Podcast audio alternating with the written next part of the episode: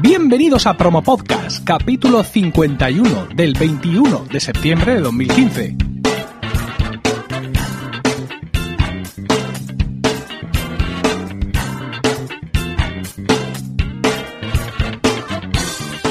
Muy buenas, mi nombre es Emilcar y esto es Promo Podcast, un podcast ciertamente inusual, porque en el feed alternamos promos puras y duras de diversos podcasts con estos episodios del podcast en sí, donde vamos a hablar de podcasting, porque no hay nada que le guste más a un podcaster que hablar de podcasting.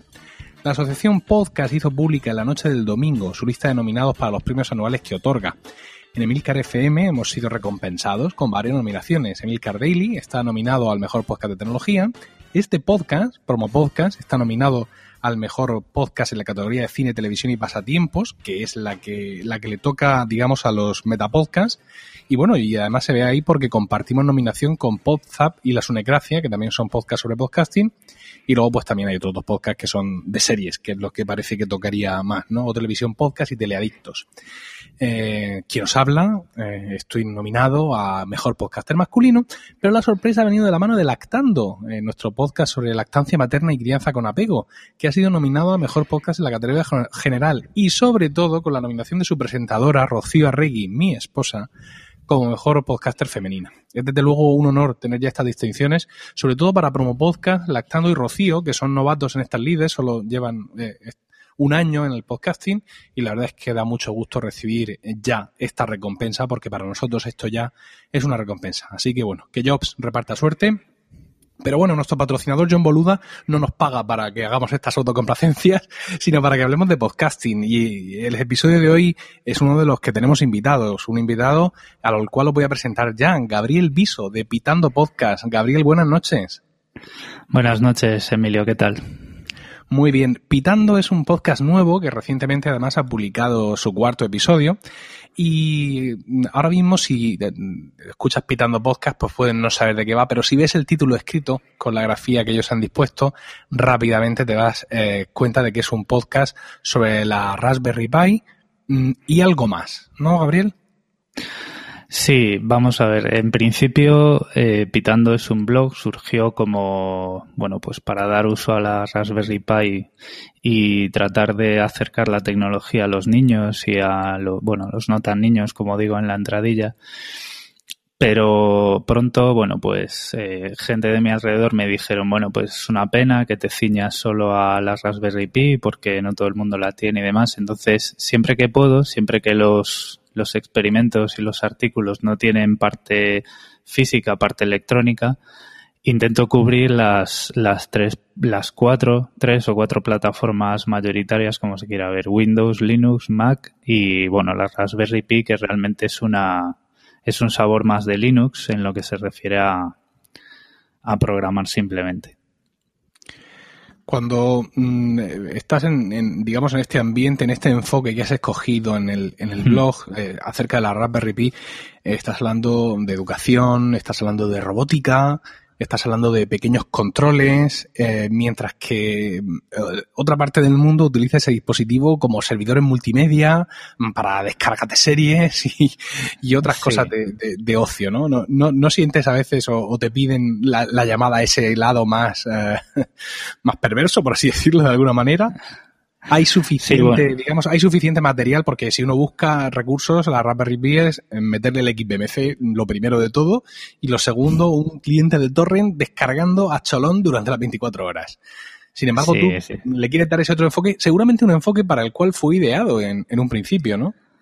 Eso es, o sea, la Raspberry Pi es un, es un ordenador, pues todos lo conocemos muy pequeñito, que, que se ideó en la Universidad de Cambridge para llevar las ciencias de la computación a los colegios ingleses.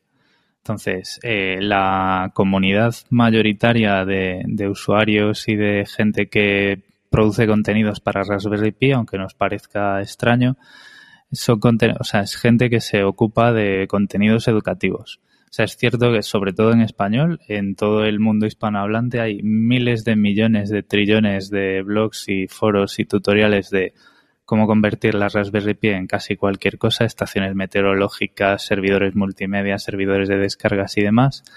Pero en, ese mismo sector hispanohablante y concretamente en España, está un poco olvidada la parte educativa del, cacharro, que realmente en ese sentido es una pasada y, merece su hueco.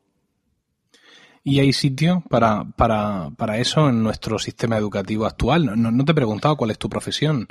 Hmm. ¿Eres, ¿Eres, profesor? ¿Te, dedicas a algo relacionado con la enseñanza? ¿Con algo, de informática? ¿Cómo, ¿Cómo, ves que encaje todo esto en, en nuestros institutos ahora mismo?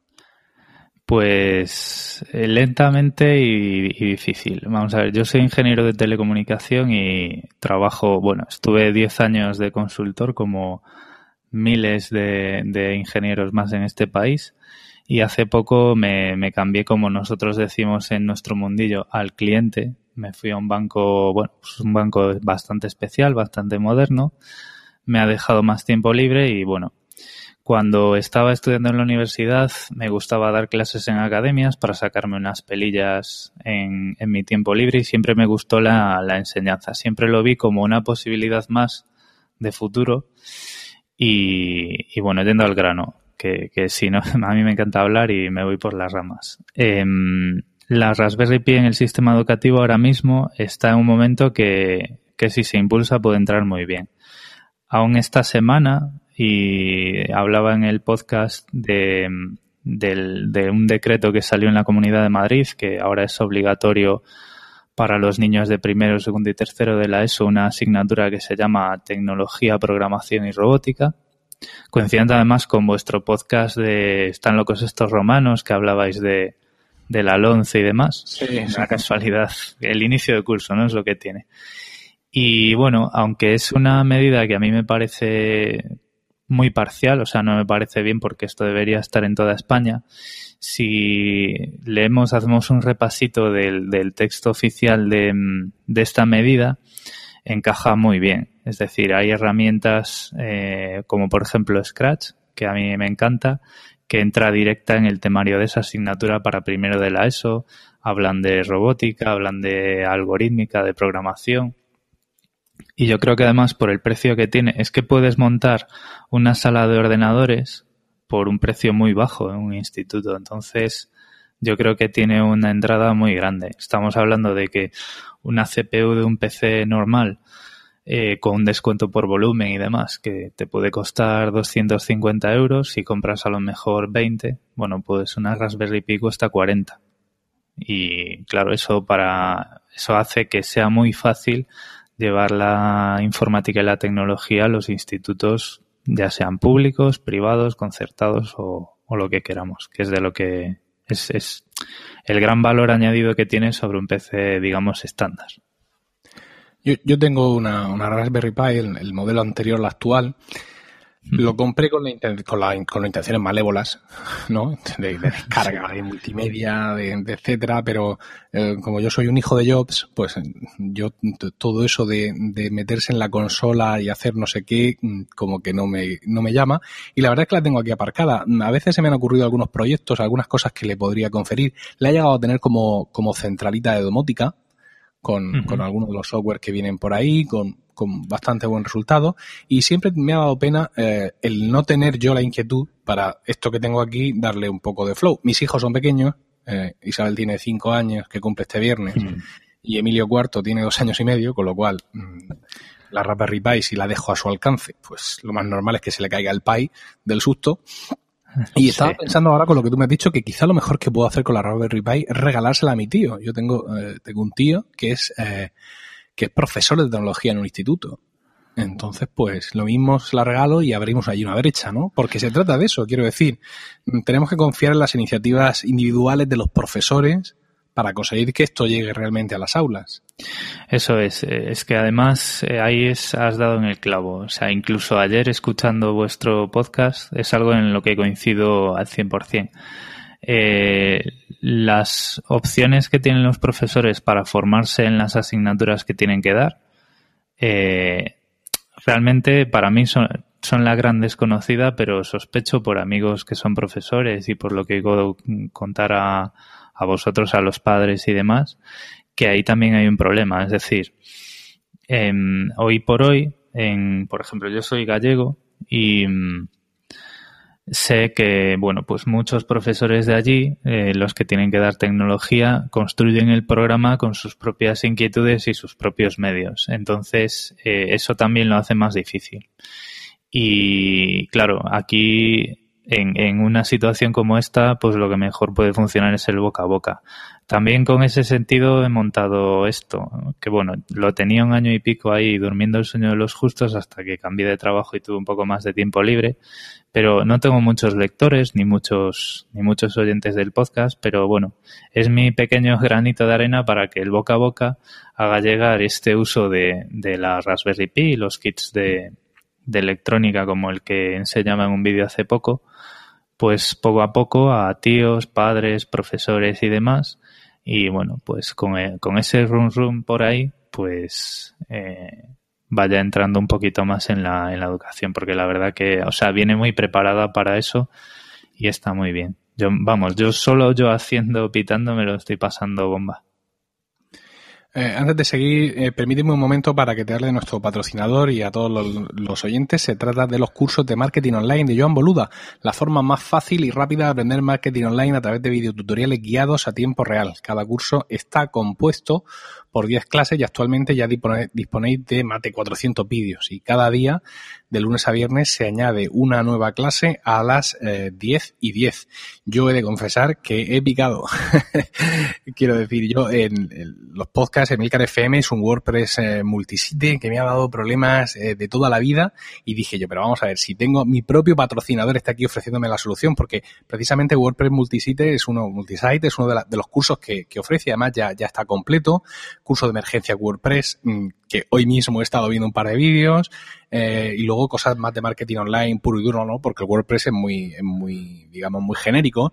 Eh, plugins, eh, Gravity Forms, Facebook Ads, bueno, tenéis ahí un montón de cursos que os animo eh, de todos los niveles y para todos los gustos, os animo a que entréis a boluda.com barra Milcar para que sepa que vais de mi parte y veáis la cantidad ingente de conocimiento al que podéis tener acceso por 10 euros eh, al mes.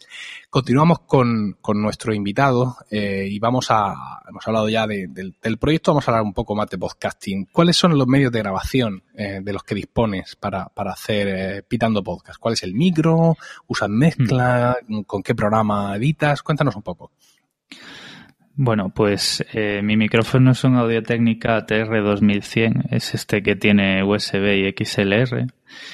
Y bueno, eh, no uso mesa de mezclas de momento porque, bueno, al no tener ah, invitados y... Claro, por USB, ¿Pero? ¿no? Exactamente, que, que sí, lo claro. por USB directamente. Sí, de momento lo, lo, conecto por USB porque, bueno, al no tener, no tengo necesidad de mezclar en directo otros canales, otros, de momento no tengo invitados, estoy ahí intentando lavar el cerebro un par de amiguetes, uno que es músico profesional y otro que es eh, ingeniero en electrónica para que se hagan un poquito con una sección y demás y traerlos algún día al podcast, pero de momento agua.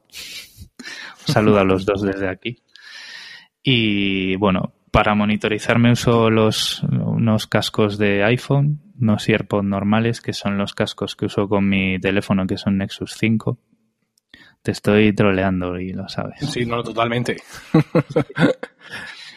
y grabo y edito todo directamente con el Audacity. Eh, es el programa que llevo usando desde prácticamente desde que estudiaba en clase de ingeniería acústica y demás. Lo tengo en el Mac, en la partición de Linux y en el PC. Y así, bueno, pues lo que hago es que siempre que esté haciendo algo de Pitando en cualquiera de las tres plataformas. Si tengo que grabar, pues puedo grabar en el momento en cualquiera de ellas. Y bueno, los audios los tengo alojados en archive.org, que me parece que bueno, es gratuito y funciona muy bien. Uh -huh. Y mm, el feed lo estoy generando con un plugin de WordPress, que es el Seriously Simple Podcasting. Y bueno, pues lo tengo disponible en iTunes y en, en, todos sus derivados que yo de hecho uso para escuchar podcast, uso Pocket Casts y también está en iVoox. Bueno, ha sido ejemplar. Ojalá todas las veces que yo le pregunto a un invitado, oye, ¿cómo te lo montas? Me respondiera con esta pulcritud y con todos estos datos tan concretos, de verdad.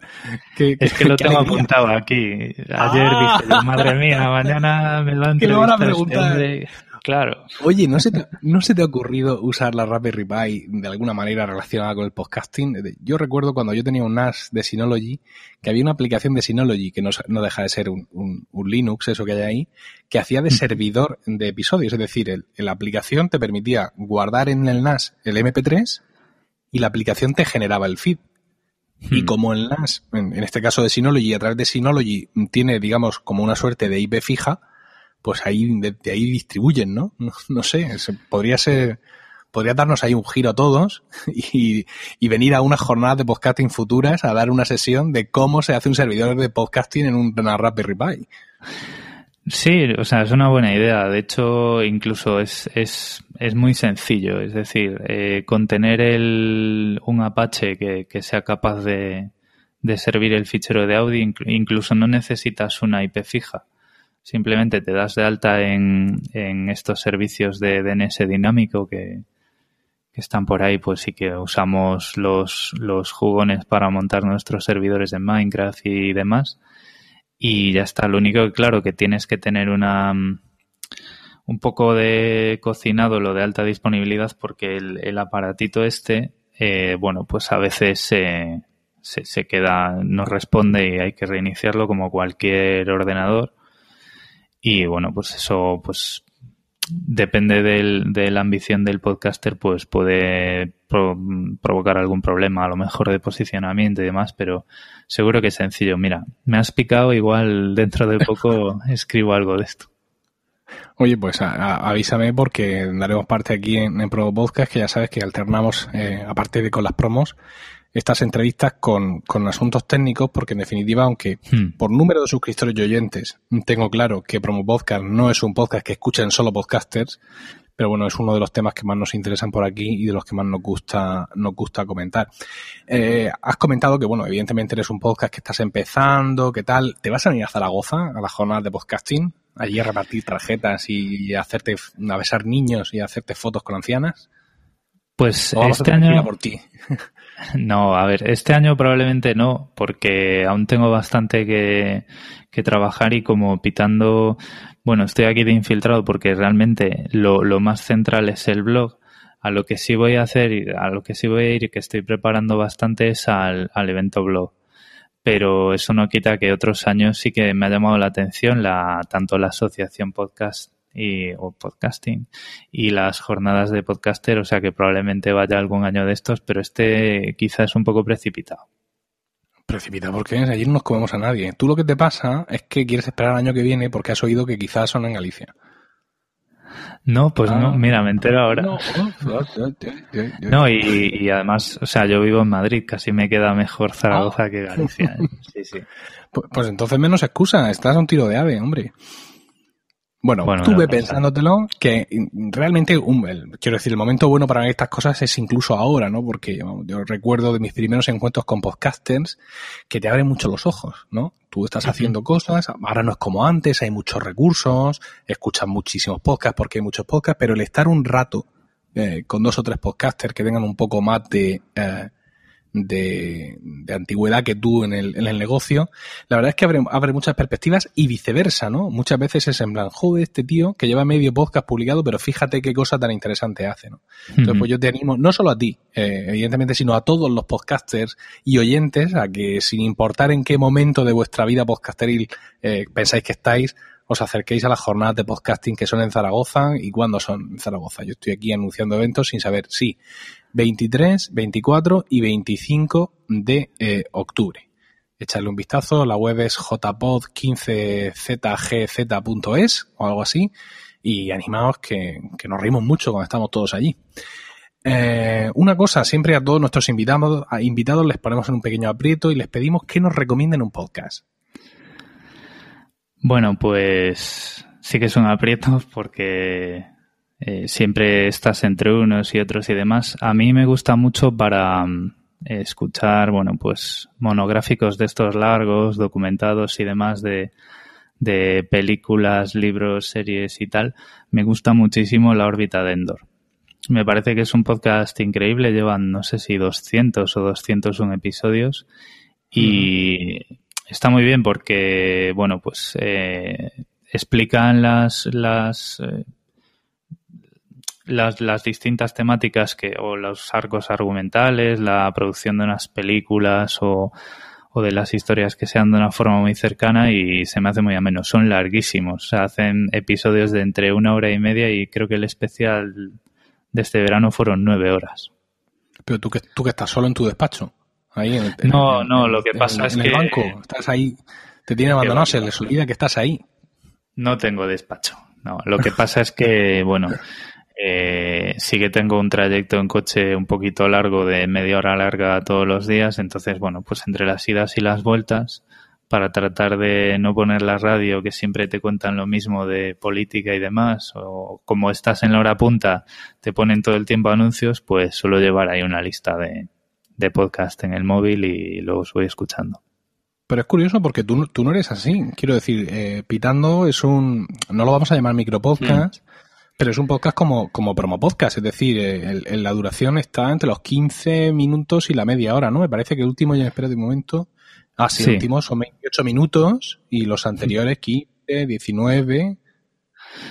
Sí, a ver, realmente yo lo que quiero hacer en Promo Podcast es explicar el proyecto, ¿no? ¿Qué es lo que estoy haciendo? ¿Qué es lo que voy a hacer? Eh, un poquito que si alguien llega por ese canal al blog sepa de qué va.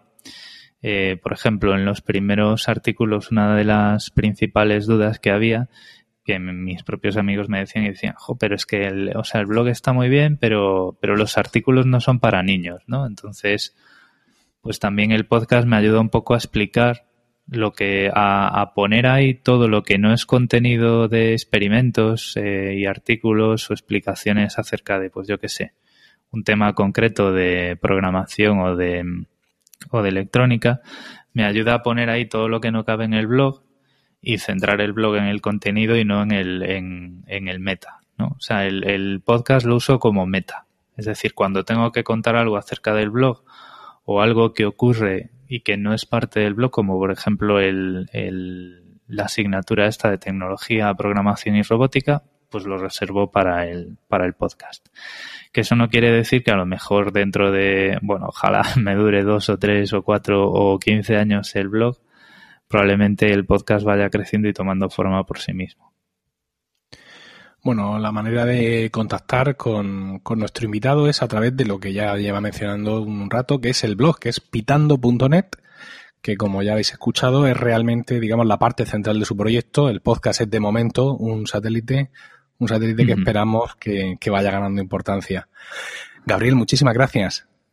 Pues gracias a ti, Emilio, y a todos los que nos, nos estéis escuchando. Y bueno, yo también tengo intención de darle más peso al podcast. De momento es muy divertido y, y bueno, a futuro tengo ideas para él, pero bueno, todo llegará. Bueno, pues como ha dicho nuestro invitado, gracias también a vosotros por el tiempo que habéis dedicado a escucharnos. Tenéis toda la información y enlaces de este podcast en emilcar.fm, donde también podréis conocer mis otros programas. En Twitter estamos como arroba promopodcast y el correo electrónico es promopodcast arroba emilcar.fm, donde los podcasters podéis enviarnos vuestras promos, que no tengo ninguna, incluyendo título de la promo, enlace del audio, enlace a la web del podcast y una descripción breve del mismo. Un saludo a todos y no olvidéis recomendar Promo Podcast, porque no hay nada que le guste más a un podcaster que hablar de podcasting.